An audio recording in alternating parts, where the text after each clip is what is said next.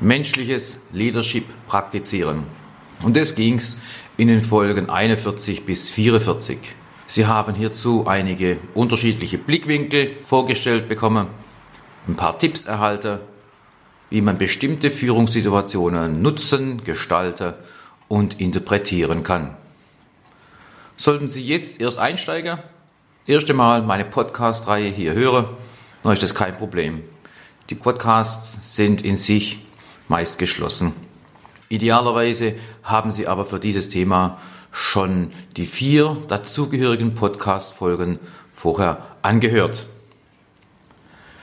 Weil damit haben Sie jetzt schon drei von vier von mir ausgewählten Dimensionen gehört, die da heißen, wie viel Distanz ist erforderlich, wie viel Nähe möglich, um als Führungskraft beim Mitarbeiter anzukommen. Wie kombinieren Sie die Führungsfähigkeiten von Lokomotion und Kohäsion? Und der dritte Punkt war, wie authentisch sind Sie als Führungskraft? Spielen Sie eine Rolle? Noch eine Stellschraube für menschliches Leadership fehlt, die ich hier im Podcast vorstellen will. Hier geht es ums Spannungsfeld zwischen Vertrauen und Kontrolle.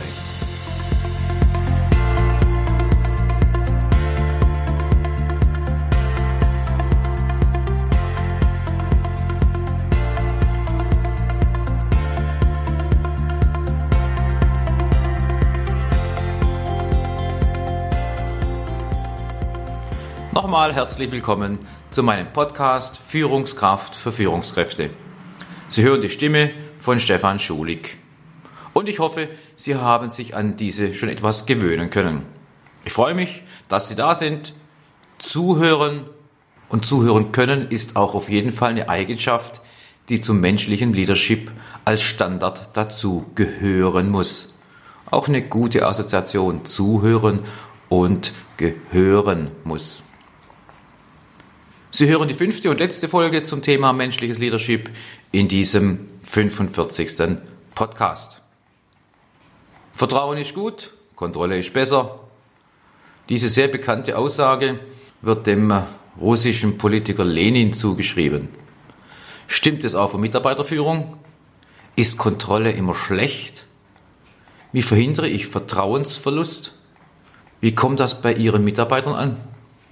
Beides Sowohl Kontrolle als auch Vertrauen haben definitiv ihre Daseinsberechtigung in der Führungslehre. Beide haben sie Vor- und Nachteile. Nehmen Sie diesen Podcast dazu, um bei Ihren Verhaltensweisen und Entscheidungen zu reflektieren, weitere Blickwinkel aufzunehmen und schlussendlich die richtige Dosis Ihren Mitarbeiter zu verabreichen.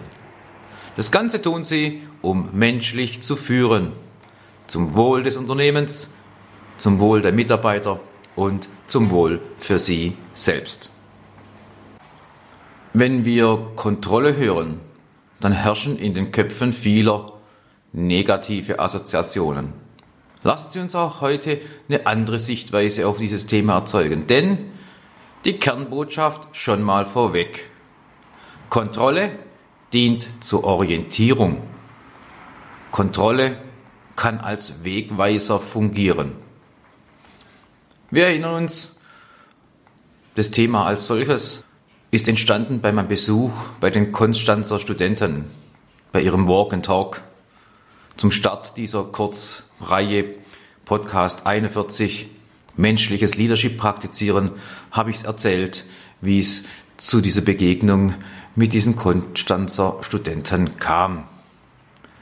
Ja, bei diesem Walk and Talk kamen wir an eine von den Studenten ausgewählte Station. Sie zeigte ein Schild, mit dem die Richtung für den Jakobsweg aufgezeigt wurde. Dieser Wegweiser steht auf dem Münstervorplatz im Pfalzgarten in Konstanz. Die Idee zur Verbildlichung von Kontrolle ist eigentlich klasse. Kontrolle hat mindestens eine gute Seite, denn sie gibt Orientierung. Der Wegweiser des Jakobwegs zeigt den Pilgern, sie befinden sich noch auf dem richtigen Weg. Und noch was stand auf dem Schild, das ist auch prima. Es stand drauf, wie viele Kilometer es noch bis zum Ziel sind. Unter Führungsaspekten nehmen wir den Jakobsweg gerne als Metapher für, Sie kontrollieren die Arbeiten, die Aufgaben des Mitarbeiters. Sie sind sozusagen das Schild. Sie nehmen die Standortbestimmung vor. Der Mitarbeiter kann prüfen, ob er auf dem richtigen Lösungsweg ist, ob seine Arbeit korrekt läuft, ob die Zwischenmeldung mit der Zielsetzung übereinstimmt oder ob Änderungen vorzunehmen sind, Korrekturen. Sie geben ihm dadurch wichtiges Feedback und sie geben ihm durch die Kontrolle Sicherheit.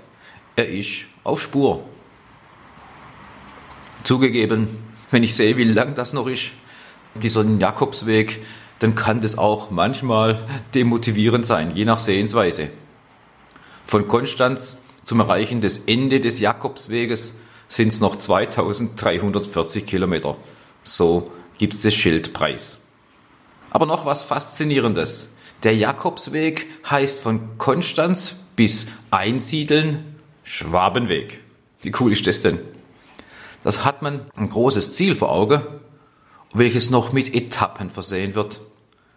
Damit könnte die Ausdauer erhöht werden, die Motivation gesteigert werden, ein Etappenziel erreicht zu haben, den Schwabenweg hinter sich gebracht zu haben. Auch ein toller Impuls für unsere Führungsarbeit. Machen Sie Teilziele, Etappenziele, wenn Sie große Ziele im Visier haben. Denn Mitarbeiter und auch Führungskräfte brauchen Erfolge und Teilerfolge. Und da ist das Schild des Jakobswegs ein gutes Beispiel für Kontrolle. Noch was. Es gibt ja nicht den Jakobsweg. Da gibt es viele verschiedene Routen. Und alle haben aber eins gemeinsam. Das Ziel ist die Stadt Santiago de Compostela in Galatien in Spanien. Ich glaube, da brauche ich nicht so groß zu interpretieren, was das für uns als Führungskräfte bedeutet, wie man das auf Führung projizieren kann. Der Weg ist das eine, das Erreichen des Ziel das andere. Es gibt mir eine schöne Gelegenheit, mit den Begriffen Vertrauen und Kontrolle zu spielen. Kontrolle von Zeit zu Zeit macht Sinn. Sie gibt eben die bekannte Orientierung. Vertrauen zu schenken, dem Mitarbeiter den Freiraum zu bieten, welchen Weg er zum Ziel nimmt, na, das hat auch was. Menschliches Führen erfordert gegenseitiges Vertrauen. Allerdings sollte Vertrauen auch nicht blind verschenkt werden. Hier kommt also schon wieder die Kontrolle ins Spiel. Vertrauen stützt sich auch auf gegenseitige Kontrolle. Dabei muss auf manches geachtet werden, die Kontrolle richtig und somit menschlich durchzuführen.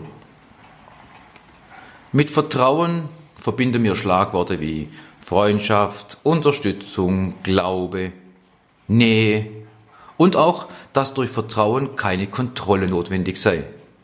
Vertrauen bedeutet im Grund, dass man vorbehaltlos daran glaubt, sich auf jemand oder etwas in hohem Maße verlassen zu können. Es gilt als hoffnungsvoller Vorschuss hinsichtlich der Erfüllung bestimmter Erwartungen.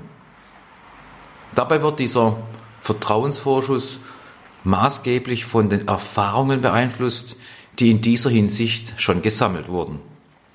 Demnach kann nun blindes Vertrauen auch nicht immer gut sein. Da passt der Spruch von Lenin ganz gut. Vertrauen ist gut, Kontrolle ist besser.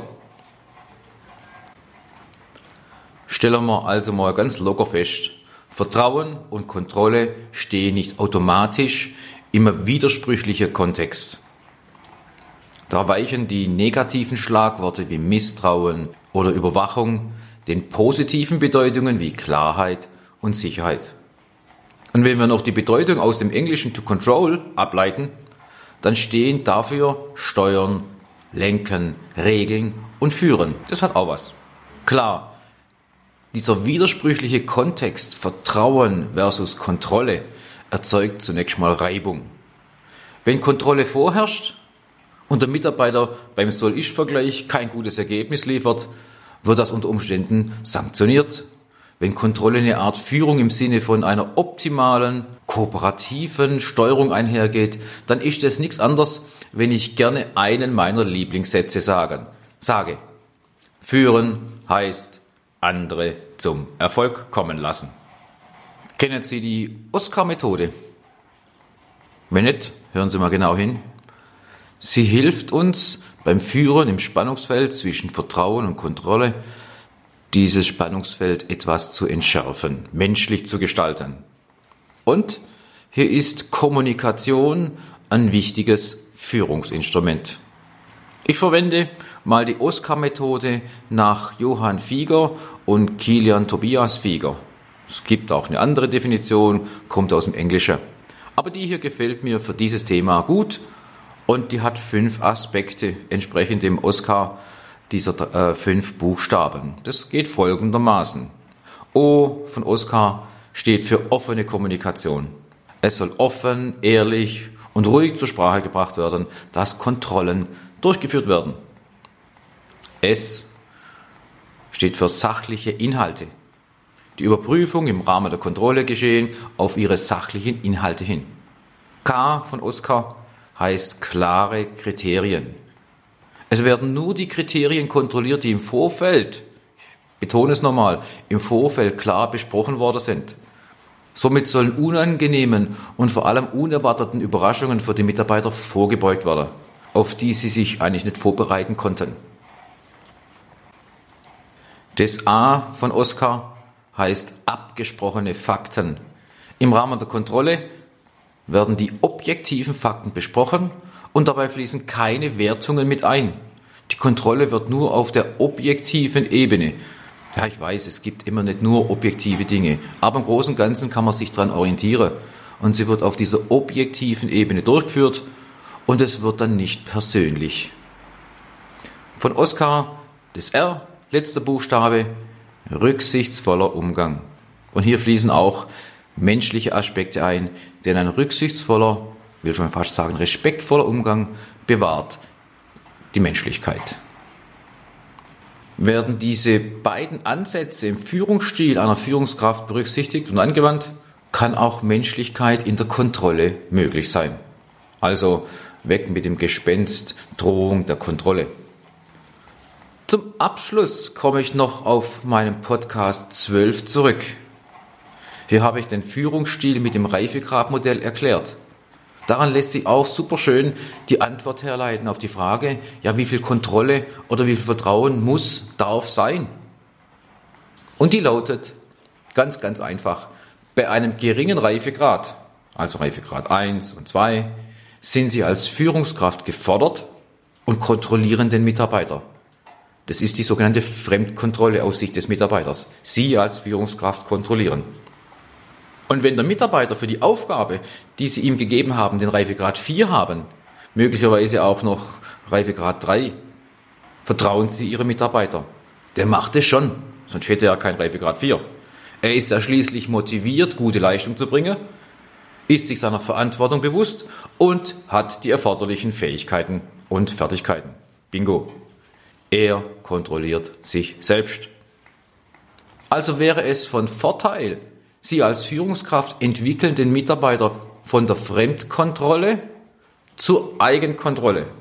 Und beim hohen Reifegrad brauchen Sie nichts zu tun, zunächst nichts. Und das hat auch was. Mein Fazit lautet also, Vertrauen ist gut, Kontrolle auch. Sie schließen sich nicht gegenseitig aus, sondern sie ergänzen sich. Sie als Führungskraft steuern die Dosis von Kontrolle und Vertrauen Mitarbeiter abhängig von seinem Reifegrad. Und wenn Sie es ganz gut machen, geben Sie Ihren Mitarbeitern genau diese Informationen, Stichwort Oscar, warum Sie diese Dosis so verabreichen. Und dabei kann ein Vertrauensverhältnis entstehen und ausgebaut werden. Damit schließe ich dieses wichtige Thema menschliches Leadership praktizieren. Sie haben nun ein tolles, einfaches Führungsinstrumentarium, bewusst zu entscheiden, wie viel Distanz und Nähe baue ich auf. Wie viel Lokomotion und Kohäsion benötige ich? Wann schlüpfe ich in eine Rolle und oder bleibe authentisch? Wie dosiere ich die Kombination von Vertrauen und Kontrolle? Ich wünsche Ihnen dass Sie so oft wie möglich den jeweils richtigen Regler so schieben bei diesen vier Dimensionen, damit ihre Mitarbeiter erkennen können, mein Chef ist ein menschlicher Leader. Der lebt es vor und ich folge ihm gern. Wow. Als Schlussgedanke habe ich zwei. So ein Zitat. Menschen, die andere Menschen kontrollieren möchten, haben sich meist selbst nicht unter Kontrolle. Vielleicht darf man noch ergänzen, Menschen, die andere Menschen zu viel kontrollieren möchten, haben sich meist selbst nicht unter Kontrolle. Und das Zweite, Vertrauen zu gewinnen braucht Jahre, es zu verlieren Sekunden. Bis zum nächsten Mal. Ihr Stefan Schulig.